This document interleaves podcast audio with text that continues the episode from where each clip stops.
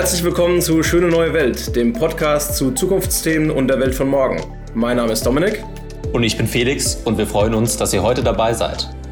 Das hier ist Folge Nummer 7 und heute sprechen wir über Impact Investing.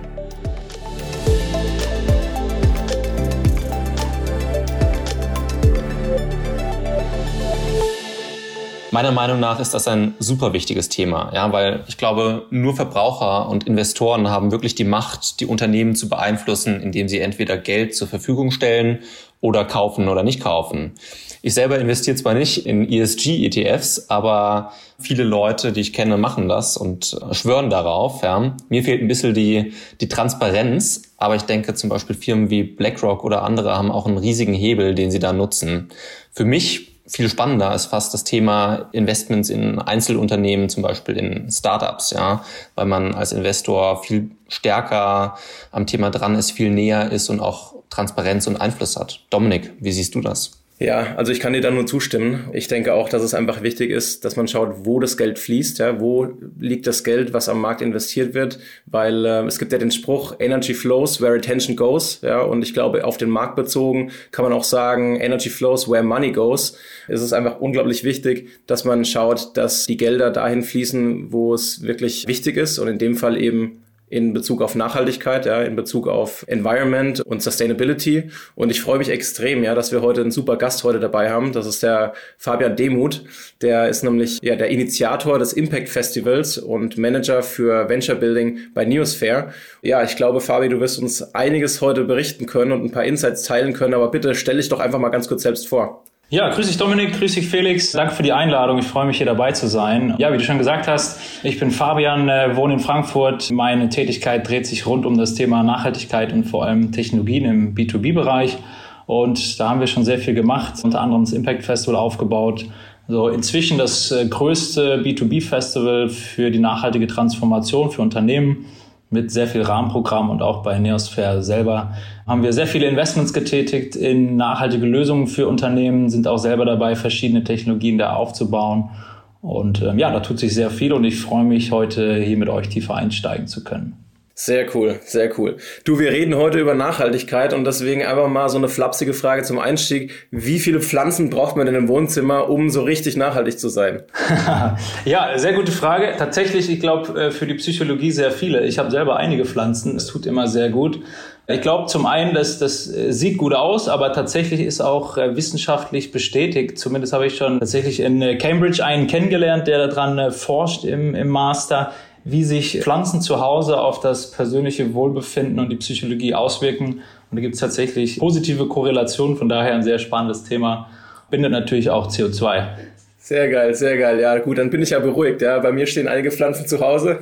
es sollte einen psychologischen Effekt haben. Ja, Spaß beiseite. Erzähl doch mal ein bisschen was über das Impact Festival. Ich finde das super spannend und du hast das Ganze initiiert. Was war die Idee dabei? Was war so der Hintergrund? Mein Interesse war schon relativ früh an unterschiedlichsten Technologien, also an so einem breiten Überblick. Was passiert eigentlich im Markt in unterschiedlichsten Branchen? Was gibt's da so für Technologien? Das fand ich schon immer super spannend und war gleichzeitig auch immer etwas frustriert die Klimakrise wird in der Politik hoch und runter diskutiert und eigentlich relativ selten geht es eigentlich konkret um Lösungen und wirklich in der breiten Fläche, was gibt's eigentlich schon alles für Technologien, was ist jetzt schon verfügbar, was ist einsetzbar und auf was müssen wir uns eigentlich fokussieren.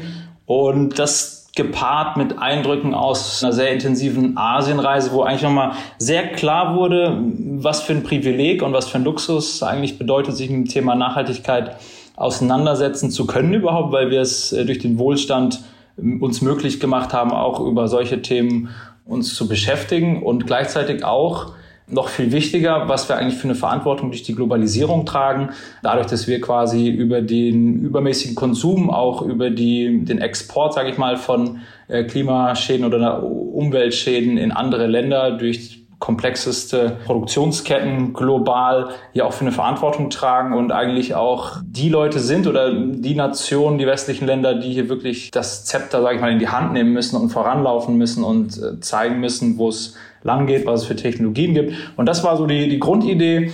Die Intention zu sagen, wir brauchen eigentlich ein viel, viel stärkeres und größeres Ökosystem, wo wir auf einer Plattform zusammenbringen. Zum einen die Unternehmen, die sich transformieren wollen oder müssen, die, die auch konkrete Lösungen anbieten in der breiten Fläche, vor allem auch Startups, junge Unternehmen, neue Technologien und abgerundet natürlich auch mit Wissenschaft, die uns die wissenschaftlichen Rahmenbedingungen, die Evidenzen geben, äh, Zahlen und Daten sowie Fakten, genauso auch wie die Politik, die dem Ganzen natürlich ein, Rahmenwerk geben kann, die regulatorischen Stellweichen, sage ich mal, dafür legen kann. Und so ist das Impact Festival entstanden, genau vor zwei Jahren, mitten in der Pandemie und natürlich mit der ungünstigste Zeitpunkt, sowas ins Leben zu rufen.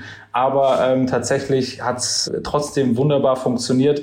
Das Thema hat uns extrem Rückenwind gegeben, natürlich auch in so einer Zeit wirklich was auf die Beine zu stellen. Und ja, wir freuen uns. Es ist tatsächlich gar nicht mehr so weit hin. In knapp drei Wochen Stand heute findet die zweite Ausgabe statt, 5. und 6. Oktober hier schon mal kurz etwas Eigenwerbung. Hier in Frankfurt, Offenbach in der Friedenhagenhalle auf knapp 5000 Quadratmeter. Wieder rund 170 Startups und Aussteller aus ganz Europa.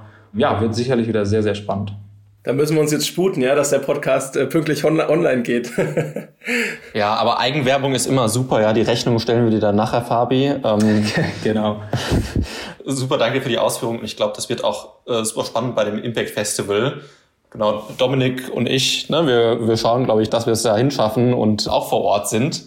Mega coole Initiative und ich glaube, da ist auch das Who is Who, at least äh, aus Frankfurt, aber wahrscheinlich auch aus ganz Deutschland von den Leuten, die wirklich Nachhaltigkeit, Impact Investing, coole neue Startups, die wirklich einen Beitrag leisten zu der Welt von morgen, sind dabei. Also ich freue mich drauf.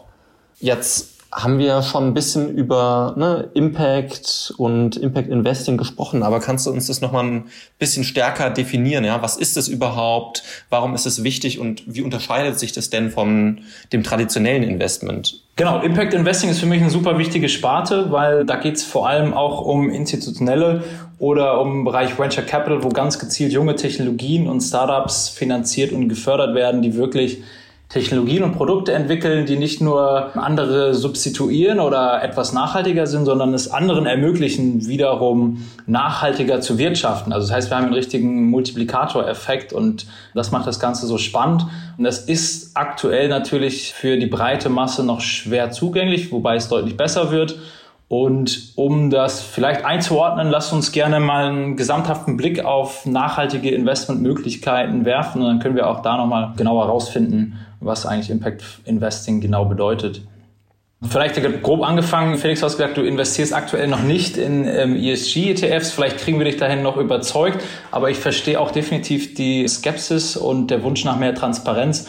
Das ist nämlich die wichtigste Stellschraube.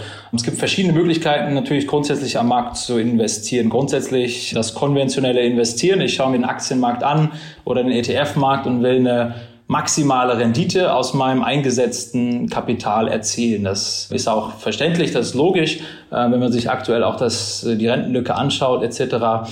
Aufgrund der ja, globalen Entwicklungen äh, gibt es dann natürlich verschiedene Faktoren, die wir noch weiter mit berücksichtigen müssen. Dann ging es vor einigen Jahren schon Richtung verantwortungsvolles Investieren, wo man gesagt hat, wir äh, möchten verschiedene Sachen ausschließen, beispielsweise wie Waffen, Tabak, Alkoholindustrie, wo wir uns einfach nicht wohlfühlen. Dann ging es weiter, wo wir gesagt haben, es geht jetzt auch um nachhaltiges Investieren, wo wir gesagt haben, wir wollen ganz konkret, was sich jetzt aktuell auch als verschiedene Standards etabliert, beispielsweise wie ESG oder SRI, also Environmental, Social, Governmental Richtlinien, die noch ergänzt werden, wo wir schauen, was sind eigentlich besonders umweltfreundliche, auch sozialfreundliche Unternehmen, die wir besonders unterstützen müssen, auch hinsichtlich des Klimawandels und der Klimakrise, die unweigerlich auf uns zukommt, um hier einfach verantwortungsbewusst zu investieren, auch unter klimatechnischen Aspekten. Und da stehen wir, muss man halt ganz ehrlich sagen, noch ganz am Anfang. Es gibt unheimlich viel Bewegung im Markt, unheimlich viele Initiativen und Versuche, Nachhaltigkeit zu quantifizieren oder messbar zu machen. Das ist natürlich super schwierig. Und äh, wenn man sich auch ESG-Ratings anschaut, Ja, da verdreht man auch häufiger mal die Augen. Wir haben es in der Presse mitbekommen. Tesla ist rausgeflogen, gleichzeitig ist BP oder Shell noch äh, in ESG-Ratings drin geblieben. Das hängt natürlich auch immer von ab, wer ratet das Ganze und was liegt dahinter. Und das grundsätzliche Problem, was wir haben, das ist noch nicht regulatorisch verpflichtend geregelt. Also es gibt keine Gesetze oder Vorschriften, an die man sich global halten muss, um zu definieren, was ist eigentlich ESG oder SRI, Social Responsibility Investments. Und das ist eigentlich das Problem. Da gibt es viele Initiativen und viele Versuche, das in eine Richtung zu lenken. Aber genau, wie gesagt, da stehen wir noch ganz am Anfang.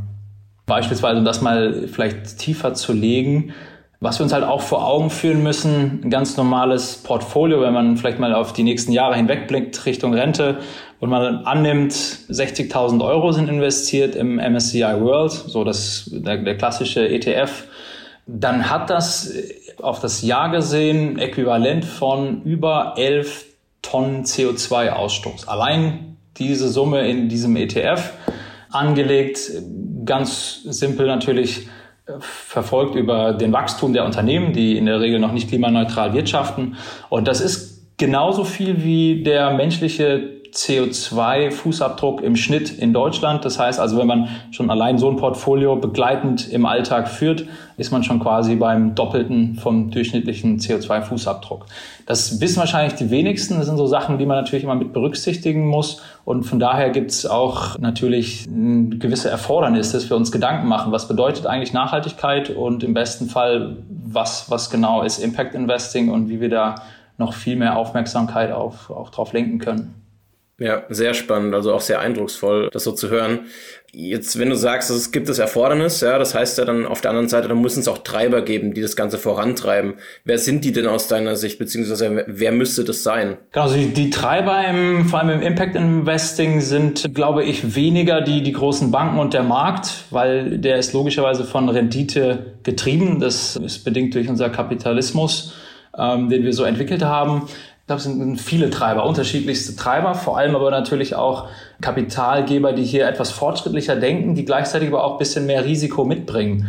Also das im, im Impact Investing sind wir schon kurz vor Philanthropie, also beziehungsweise vor der Stufe. Das wäre das nächste, wo man sagt, man, man schaut wirklich nur noch nach dem größtmöglichen Impact, den man generieren kann mit finanziellen Mitteln, ohne finanziellen Return. Und Impact Investing ist quasi so die Stufe davor, dass man sagt, ich möchte Kapital investieren, gleichzeitig eine Rendite erzielen und aber auch einen bestimmten Impact messbar irgendwo generieren. Und das sind in der Regel aktuell vor allem, genau, Venture Capital Unternehmen, sind auch viele Family Offices, viele vermögende Familien, die hier natürlich in einer luxuriösen Position sind, zu sagen, genau, wir haben Kapital übrig, was, das wollen wir unbedingt auch in irgendeiner Weise sinnvoll anlegen. Das erhält natürlich immer mehr Einzug auch bei den ganz normalen Privatanlegern, die wie gesagt natürlich beim Thema Startup Investments noch nicht ganz so viel Zugang haben, aber da äh, tut sich viel, können wir nochmal gleich drauf eingehen. Aber ich denke, das sind so die, die Treiber, genauso müssen aber eigentlich auch Treiber sein, regulatorische Institutionen, also die ähm, es möglich machen, noch mehr Transparenz, auch grundsätzlich den, den Wertewandel beschleunigen. Und ähm, gut, wer das beeinflussen kann, das, das weiß ich gar nicht, wie man das beschreiben kann, global den Kapitalismus so zu verändern, dass Externalitäten mit einbezogen, mit einbepreist werden und wirklich die KPIs von rein Umsatz, Gewinn, äh, Wachstum sich hin auch ändern zu, zu nachhaltigem Wachstum, wenn es das überhaupt gibt, oder zu nachhaltigen KPIs. Ja, spannend. Das heißt aber, dass immer so eine gewisse Art und Weise von Philanthropie mitschwingen muss, damit man sich überhaupt damit beschäftigt, weil ja, wie du sagst, eigentlich der kapitalistische Markt erstmal nicht darauf ausgelegt ist, nachhaltig zu investieren, oder? Ähm, ja, genau. Grundsätzlich nicht, aber ich glaube, früher oder später ist das Thema nicht nachhaltig zu sein oder etwas zu finanzieren, was nicht nachhaltig ist, gleichzeitig auch eine extreme Risikokomponente.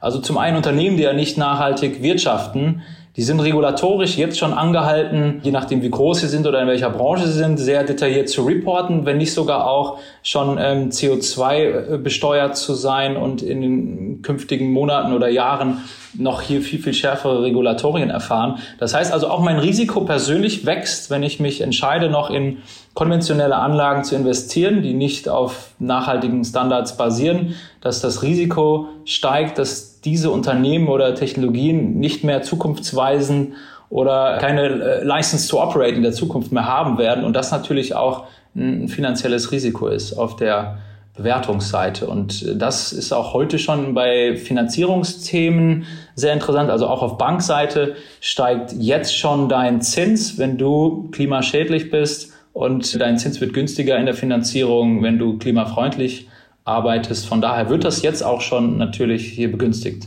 Ich fand auch nochmal spannend diese Unterscheidung, ne? Philanthropie und Kapitalmarkt. Und da ist ja im Moment viel Wirbel um Patagonia, also ne, die, die Bekleidungsmarke. Mhm. Wie schätzt du das denn ein? Verschwimmen da vielleicht auch ein bisschen die Grenzen zwischen Philanthropie und Kapitalerträgen auf der Investmentseite von eher, ich sag mal, gut betuchten Gründern zum Beispiel? Ja, definitiv. Also ich finde, äh, Patagonia ist eines der besten Beispiele zu sagen, wir müssen Wirtschaft grundsätzlich einfach neu denken.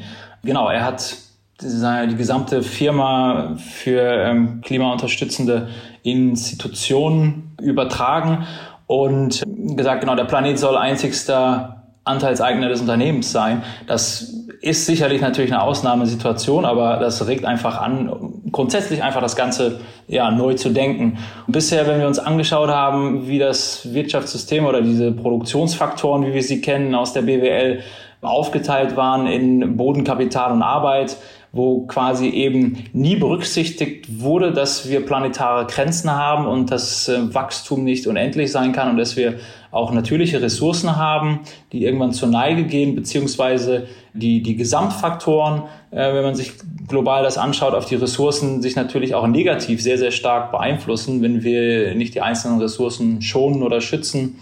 Das ist eben eine ganz neue, neue Denkweise und aber natürlich ein, eine super komplexe Aufgabe, dass das global so ein etabliertes, schnelles, komplexes System und Kapitalmarkt versuchen zu ändern. Okay, spannend. Das ist auch nochmal ein interessanter Blick auf die Fragestellung.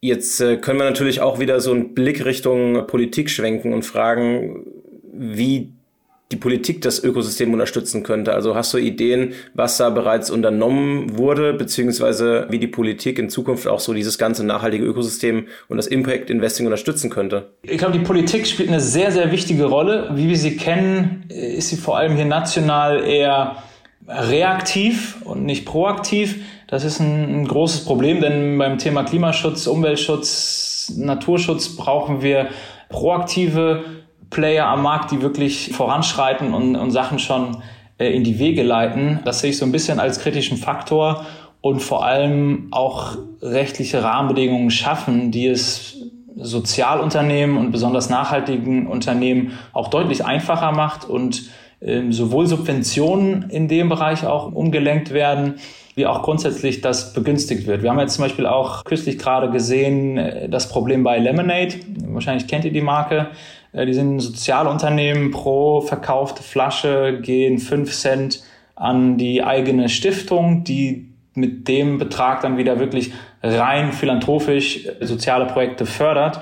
Und ähm, das Steueramt erkennt aber nicht an, dass das eine Spende ist, weil es keine Gegenleistung gibt. Beispielsweise im ganz normalen Sponsoring, im Formel 1 Geschäft oder Fußballgeschäft äh, werden Millionen getätigt äh, aufgrund von Sponsorings, wo dann Logos eingeblendet werden. Und nur weil hier keine Gegenleistung oder kein Logo im Gegenzug eingeblendet wird, gibt es hier solche gravierende Probleme schon, die bis hin zu existenzbedrohenden Lagen sich entwickeln, wo man sich wirklich an den Kopf greift und fragt, muss es hier nicht längst schon eigentlich neue Rahmenwerke oder regulatorische Maßnahmen geben, um auch die gesamte wirtschaftliche Entwicklung, die Neugründungen in, in die richtige Richtung zu lenken. Ja, total crazy. Auch na, jetzt wurden ja schon ein paar Firmen und Produkte angesprochen, also ne, Lemonade oder Patagonia. Was sind denn die wirklich neuen Produkte, die, die nicht nur ein ESG-Label aufgeklebt bekommen? Also kannst du uns da noch ein paar Einblicke geben? Ja, gerne. Da tut sich natürlich extrem viel. Ich würde es vor allem auf Technologien münzen.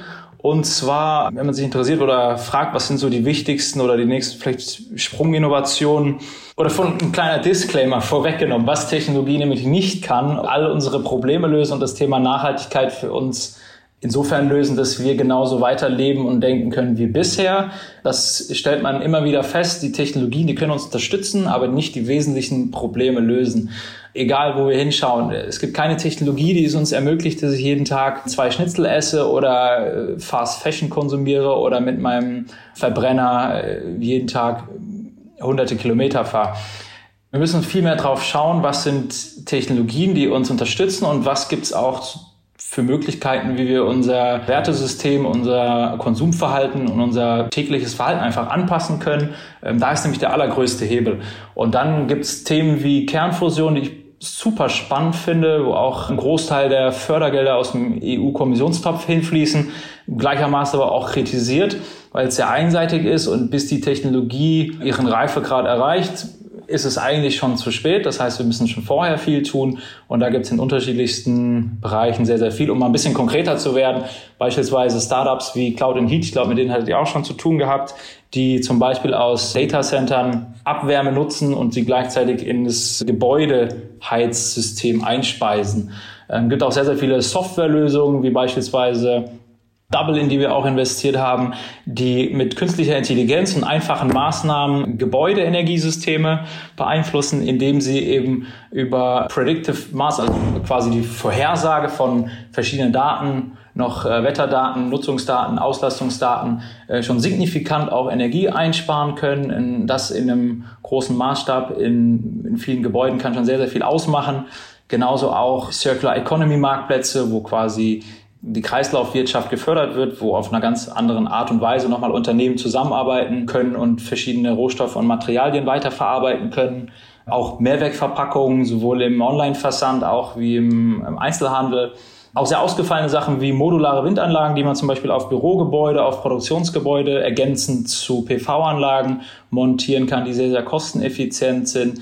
Auch im B2C-Bereich gibt es da schon sehr viel, vor allem auch zur Transparenz, was ja so eins der wichtigsten Sachen ist, um auch zu verstehen, wo kommen eigentlich die Produkte her, wo man dann auch Produkte einfach scannen kann in der App und dann sehen kann, wo kommt eigentlich mein Kakao her, wo wurde er geerntet, wo wurde er geröstet, wie verschifft, wo weiterverarbeitet und wie ist er bei mir im Einzelhandel gelandet, wie auch ähm, Sharing Economy Ansätze, also viel, viele Plattformlösungen, die sehr, sehr viel Potenzial haben, wo wir die Effizienz unserer Produkte, Alltagsprodukte auch nochmal enorm steigern können, vor allem auch im Bereich Mobilität.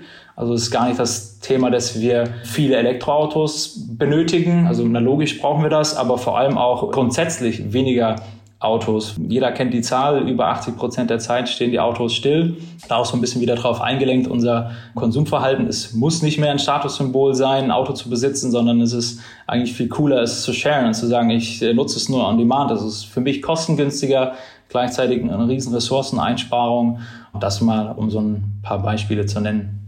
Ja, das war ein krasser Einblick. Also danke dir erstmal für die ganze Übersicht. Ich glaube, das sind alles so spannende Themen. Da könnte man wahrscheinlich über jedes einzelne Produkt oder über jede einzelne Technologie nochmal eine separate Folge füllen. Um kurz einzugehen auf die Statistik, die du jetzt gerade am Ende gesagt hast. Also über 80 Prozent stehen die Autos still. Ich glaube, jetzt sogar kürzlich kam eine Studie raus. Da hieß es sogar, dass über 95 Prozent der Zeit Autos stillstehen. Also total crazy, ja, dass wir uns alle eigentlich so ein, so ein Klotz ans Bein binden, ja, und dann steht das alles nur rum, ja, und das ganze Material wird gebraucht und am Ende dann nicht mal wahrscheinlich sinnvoll wieder in der Circular Economy zurückgeführt. Mhm. Ja, und weil wir jetzt Circular Economy gesagt haben, du hast ja auch Cloud and Heat genannt, ja, auch ein super spannendes Startup oder mittlerweile schon ein relativ großes Unternehmen. Genau, in der Tat, äh, wir haben uns auch vor kurzem mit denen ein richtig cooles Event auf die Beine gestellt. Da war der Dr. Jens Struckmeier dabei, also deren CTO.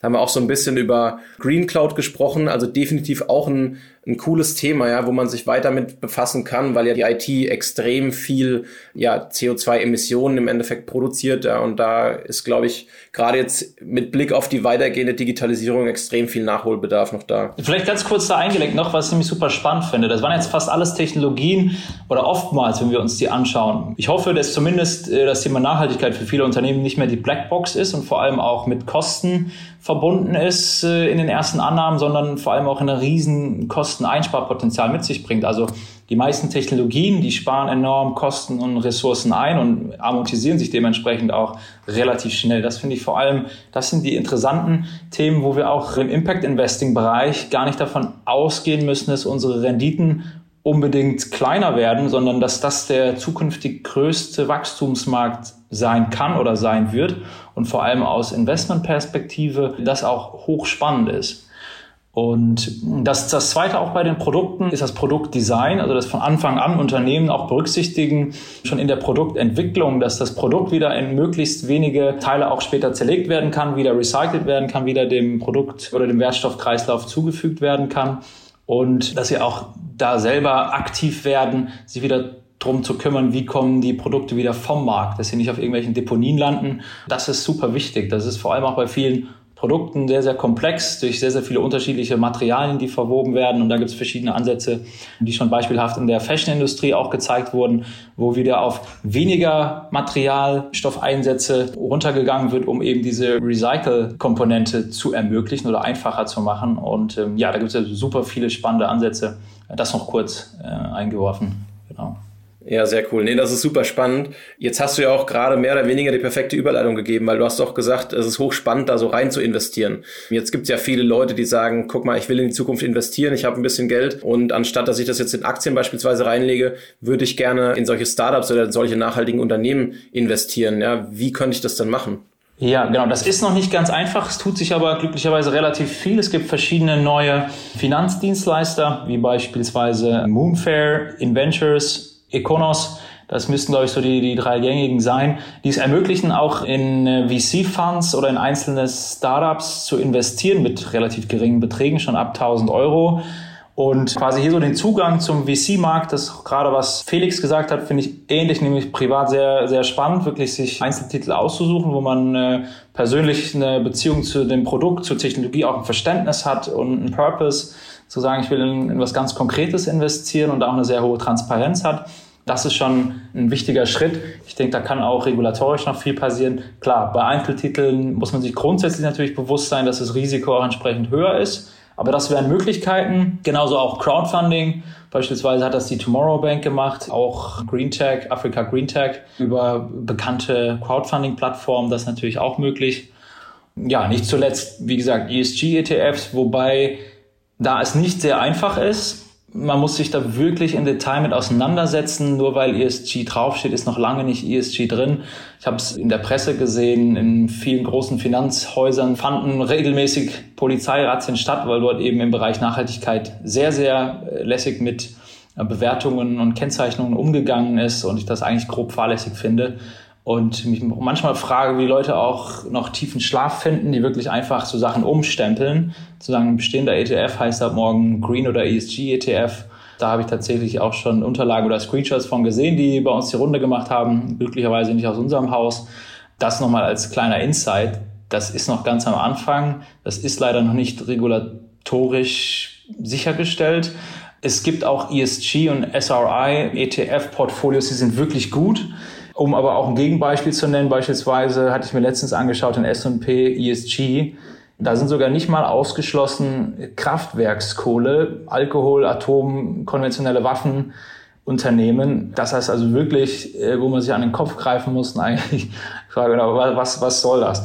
Und normalerweise Vorgänge sind ja im ESG-Bereich, dass man sagt, man schaut sich das Portfolio an, man macht ein Negativ-, ein Positiv-Screening, also man äh, schränkt die Schlimmsten aus, positioniert sich dann nochmal auf die Besten, also dieses Best-in-Class-Prinzip, dass man nur die Besten reinnimmt. Aber wie auch immer es dann passiert, dass beispielsweise Kraftwerkskohle, also mit das Schlimmste, was passieren kann, dann trotzdem trendanten kann. Also von daher muss man sich da wirklich mit intensiv beschäftigen. Sonst kommt man da nicht drum herum. Vielleicht ist es ja nachhaltig produzierte Kohle. Doubt it. ja, ich, ich, ich warte nur ab, dass sich der Weißfonds, ne, das ist ja so ein Fonds, äh, der ausschließlich in Alkohol, Zigaretten, Glücksspiel und Rüstungsindustrie investiert, ja, dass der sich noch in ESG umbenennt. Also rein aus den ESG-Rankings oder aus der Spannweite, was da möglich ist, definitiv nicht ausgeschlossen, dass das machbar ist. Aber ich möchte dem Ganzen keinen negativen Vibe geben. Also wie gesagt, global, national tut sich da sehr, sehr viel. Es geht alles in die richtige Richtung, wenn vielleicht auch nicht schnell genug. Und äh, da ist sehr, sehr viel auf dem Weg. Es gibt auch sehr, sehr viele Anbieter, die nehmen das durchaus sehr, sehr ernst. Die muss man nur identifizieren und finden. Und dann kann man da sicherlich auch ähm, sehr, sehr gut unterwegs sein. Ja, danke dir für die, für die Einblicke. Ich glaube, wir gehen ja auch nochmal später auf das Thema ETFs und Co. ein und, und können ja nochmal deutlich tiefer gehen. Was mich auch nochmal interessiert ist, ne, bei diesem ganzen Thema Startups und Neosphäre, mit welchen nachhaltigen Ideen ihr euch aktuell beschäftigt, was für Lösungen ihr vielleicht auch schon gebaut habt. Wir bei Neosphere haben verschiedene Standbeine. Zum einen ähm, den VC-Bereich. Wir sind als Frühphaseninvestor unterwegs, schauen uns vor allem auch strategisch an, was gibt's für Technologien für Wachstumsmärkte, die zum einen für die Bank, aber auch darüber hinaus für unsere knapp 470.000 Geschäftskunden relevant sein können, haben dementsprechend natürlich auch einen relativ schnellen Hebel oder eine gute Pipeline und haben auch selber relativ hohe Ziele im Bereich Nachhaltigkeit an unsere Geschäftskunden. Beispielsweise ein kleiner Side-Fact, die Commerzbank wird ab, voraussichtlich ab 2040 nur noch klimafreundliche Geschäftskunden auch in ihrem Portfolio halten. Das heißt, bis dahin wollen wir möglichst vielen auch bei der nachhaltigen Transformation natürlich hier Lösungen an die Hand geben, um die besser und schneller absolvieren zu können.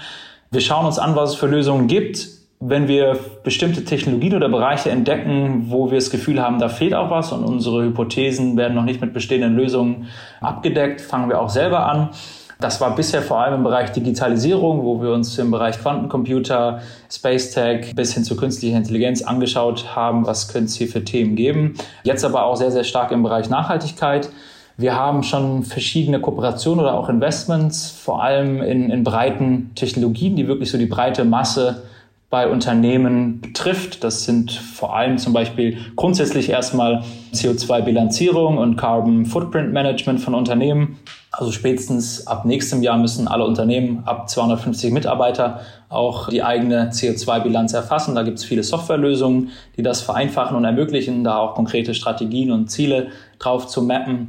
Da haben wir zum Beispiel Investments getätigt, auch Kooperationen, wie wir das dann in die breite Masse am Markt skalieren können. Wie schon genannt, Double als Softwarelösung, um Gebäudeeffizienz deutlich zu erhöhen. Das ist auch ein sehr, sehr großer Hebel. Die Bewirtschaftung von Gebäuden ist somit einer der größten CO2-Blöcke in, in Deutschland und auch grundsätzlich. Ähm, genauso haben wir verschiedene andere Sachen, wie beispielsweise Fair Own und Squake. Da geht es beispielsweise um einmal bei Squake API-Schnittstellen für den Transport- und Logistikbereich, weil es meistens sehr, sehr schwer ist, über mehrere Lieferketten hinweg wirklich den Fußabdruck über die Strecken zu erfassen und die haben eine digitale Lösung, äh, womit das eben relativ einfach umsetzbar ist und Fairown, da ist der Ansatz von einem Software-Backend für Unternehmen, die auf Subscription-Modelle umstellen können. Also stellt euch vor, ihr habt ein Unternehmen mit Gartengeräten, die bisher nur im Abverkauf tätig sind. Und jetzt gibt's äh, Fairown, die stellen dir die gesamte Infrastruktur von Versicherung, Finanzierung zur Verfügung, damit du diese Sachen im Abo-Modell anbieten kannst und somit also auch die Leute davon profitieren, nur dann die Produkte zu nutzen, wenn sie sie brauchen und auch relativ schnell wieder an den Hersteller zurückgeben können.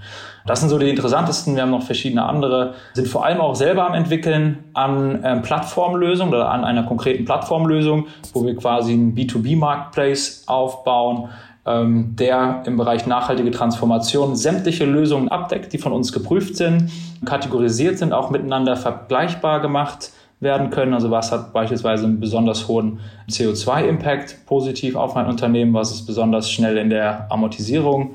Das wird dann zugänglich gemacht für alle Geschäftskunden, aber auch unabhängig von der Commerzbank, sondern auch für alle anderen Unternehmen. Und genau, das sind so die aktuell wichtigsten oder spannendsten Technologien, mit denen wir uns beschäftigen, wo wir auch das Gefühl haben, in der breiten Masse ist das super wichtig und haben da auch eine relativ große äh, Dealflow-Pipeline, wo wir uns sehr, sehr viele neue äh, Technologien und Startups anschauen und auch selber ähm, in-house noch viele Themen gerade auf der Agenda haben, die wir in naher Zukunft angehen wollen. Ja, nice. Cool. Also das sind ja schon echt viele spannende Lösungen und man hat echt das Gefühl, da ist eine Menge Hirnschmalz reingeflossen. Mich würde jetzt interessieren, einfach so deine persönliche Meinung. Was ist denn jetzt gerade aus deiner Sicht irgendwie die spannendste Lösung, das, was am meisten Impact bringt oder das, was du einfach gerade aktuell irgendwie am coolsten findest? Das ist eine super schwere Frage, um das vielleicht anders zu beantworten. Ich glaube, es gibt, wie kurz gesagt schon, nicht die eine Technologie oder die Lösungen, die uns viel Veränderung bringen, sondern es kommt auf die Gesamtheit aller Lösungen an. In allen Bereichen ist das Thema Nachhaltigkeit super wichtig und da ist es wichtig, dass der Fortschritt beibehalten wird und vor allem auch der Wertewandel und das Verhalten angepasst wird und auch zu verstehen, dass hier jeder Einzelne eine Rolle spielt, dazu beiträgt und auch beitragen kann und das auch nicht als negativ empfunden werden muss. Muss nicht jeder von heute auf morgen vegan werden, aber einfach das alles in, in Maßen zu reduzieren und sich in die Richtung einfach positiv zu entwickeln. Die übergeordnete Technologie, für die ich mich noch begeister, ist Kernfusion, auch wenn sie etwas out of scope ist, weil es eben noch sicherlich sehr, sehr lange dauern wird, bis das uns den gewünschten Effekt bringt und auch noch nicht gewiss. Ja, ich glaube, das kann man tatsächlich auch nicht beantworten. Ne, ich glaube, es tut sich auch extrem viel in den unterschiedlichen Industrien. Und was mich jetzt nochmal interessiert, ist, die Frage, auf welcher politischen Ebene das aktuell am stärksten vorangetrieben wird. Also werden die Entscheidungen in Europa gemacht? Werden die auf Bundesebene in Deutschland getroffen? Haben die Länder vielleicht auch einen Einfluss oder was können auch die Kommunen und Städte tun? Eine sehr komplexe Frage. Ich versuche sie genau zusammenzufassen und einfach zu beantworten. Äh, global gesehen ist Europa mit Abstand am fortschrittlichsten bei den Zielen. Wobei auch nicht fortschrittlich genug, um wirklich die Ziele erreichen zu können. Aber ich sage mal im, im globalen Vergleich, auch mit dem Ziel, als erster Kontinent 2050 klimaneutral zu werden. Da sieht man politisch, regulatorisch und auch aus der Industrie, die das auch proaktiv fordert, die größten Bemühungen im, im Bereich Nachhaltigkeit. Runtergebrochen auf einzelne Länder spielt das aktuell noch eine für mich kleinere Rolle, weil besonders die führenden Länder sind halt mit Abstand die kleinsten und die im, im Gesamtkontext eigentlich kaum eine Rolle leider spielen. Äh, das sind beispielsweise die Nordics, Schweden, Norwegen, Dänemark, die sind da sehr, sehr weit vorne. Irland, aber auch Ausreißer wie beispielsweise kennt man so gut wie gar nicht, dass Marokko auch in eins der klimafreundlichsten oder schon klimaneutralen Länder ist. Deutschland eher weit abgeschlagen hinter Ägypten. Von daher genau auf nationaler Ebene sehr, sehr unterschiedlich. Was mich positiv begeistert und überrascht, ist die EU-Kommission einen sehr, sehr guten Job macht. Also wir sehen sehr, sehr viele über die EU-Taxonomie wie auch den EU-Green Deal sehr, sehr gründliche, detaillierte und auch wissenschaftlich ähm, angelehnte Vorgehensweisen, die sehr, sehr viel Richtiges auf den Weg bringen und auch wirklich, wie gesagt, sehr, sehr fundiert. Und das ist dann natürlich nationale Aufgabe, das zu übernehmen ja, national würde ich mir da mehr wünschen. Ich verstehe aber, dass es sehr, sehr schwierig ist im Vergleich zum EU-Parlament oder dort gibt es nicht dieses Oppositionssystem. Von daher ist es, glaube ich, auf EU-Ebene sogar einfacher, solche übergeordneten Ziele zu definieren und dann auch verpflichtend weiterzuleiten, wie auf nationaler Ebene mit allen Parteien und Oppositionen auf einem kleineren Zeithorizont zu verhandeln. Auf Kommunenebene, also ich glaube, es gibt einige Städte, die sind da auch wirklich auf Eigeninitiative sehr, sehr weit vorne. Wuppertal, Mainz, Tübingen, die da ähm, sehr gut voranschreiten und auch, äh, ich glaube, die Möglichkeit dort besteht vor allem, Technologien, die es für Städte schon gibt, umzusetzen. Weil ich denke, auch für Städte ist das ein Riesenthema, Ressourcen und Kosten einzusparen, vor allem auch effizienter zu werden. Also auch hier eine Frage von, wie kann ich überhaupt Kosten senken und das Ganze auch wirtschaftlich positiv besetzen, das Thema Nachhaltigkeit und vor allem bestehende Initiativen unterstützen. Also wir selber werden auch, wie das Impact Festival und andere Projekte, sehr gut auch unterstützt und gefördert vom Land Hessen, von der HTAI und auch vom, vom Startup Hessen. Die machen ja auch einen guten Job. Also da tut sich einiges. Du hattest jetzt das Wort EU-Taxonomie angesprochen. Magst du da vielleicht noch so eins, zwei Wörter drüber sagen, dass man das ein bisschen einordnen kann, warum das so wichtig ist? Die EU-Taxonomie ist so der erste regulatorisch verpflichtende Schritt zu definieren, was ist eigentlich nachhaltiges Wirtschaften und was nicht.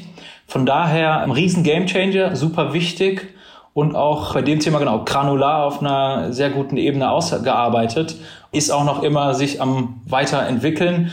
Die EU-Taxonomie hat das Überziel, Geldströme in ökologische Technologien zu lenken und zu definieren, was ist nachhaltiges Wirtschaften.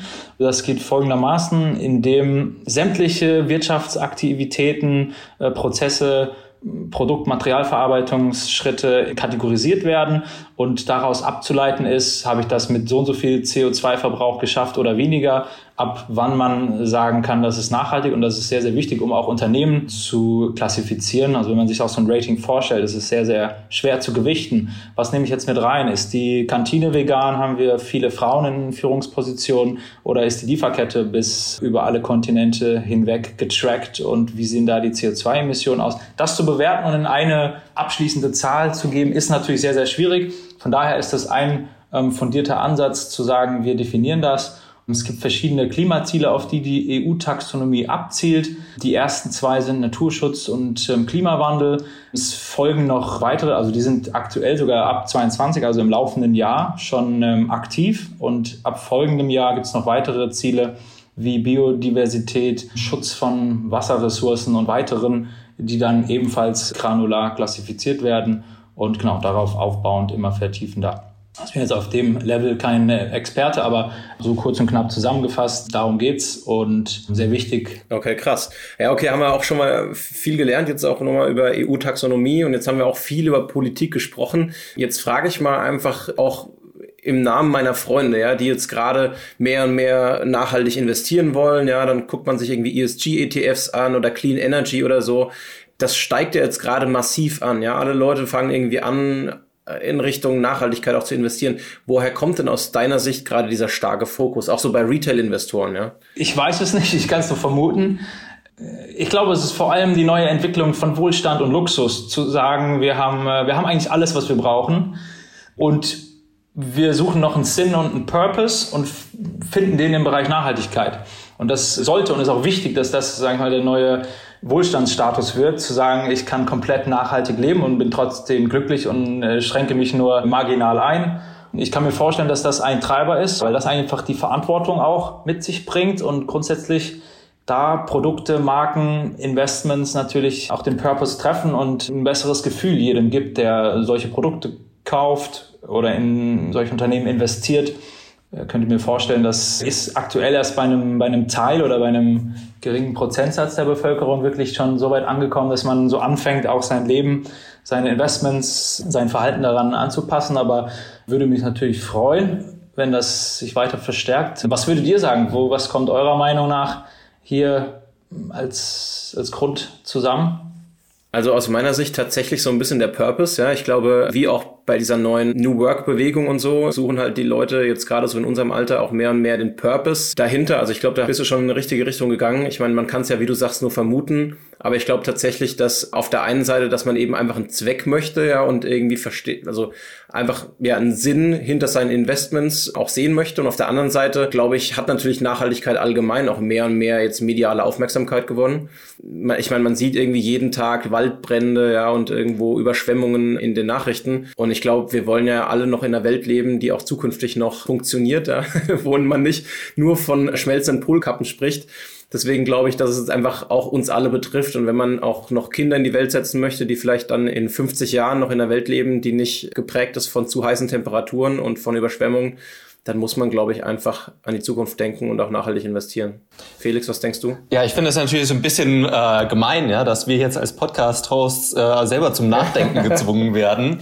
Ich sehe das auch ähnlich und was mir halt so ein bisschen Schmerzen manchmal bereitet, ist halt, dass die Leute sich oder zumindest sehe ich es in meinem Umfeld so, dass viele sich dann gar nicht mit den Produkten auseinandersetzen. Ja, also sagen, ja, es muss nachhaltig sein und das ist die Zukunft und Clean Energy wird alles ändern, aber ne, manchmal habe ich dann das Gefühl, wird halt so diese ganz ganz klassische Portfoliosicht so ein bisschen vergessen und man fokussiert sich dann halt auf auf Branchen, die man selber einfach aus Leidenschaft oder aus Interesse gerne pushen und unterstützen möchte ich glaube, das hat so ein bisschen zugenommen. Ja, also weniger das Interesse am Investieren selbst und mehr das Interesse an, ich möchte die Dinge supporten, die mir selber wichtig sind und glaube daran, dass die dann auch funktionieren. Also es ist eher eine Glaubensfrage geworden aus meiner Sicht. Vor allem so dieser Purpose soll doch eigentlich unser Anspruch sein, zu sagen, sicherlich hat oder sind die meisten einen Kinderwunsch ausgestattet, zu sagen, wir wollen auch die Erde im mindestens gleich guten Zustand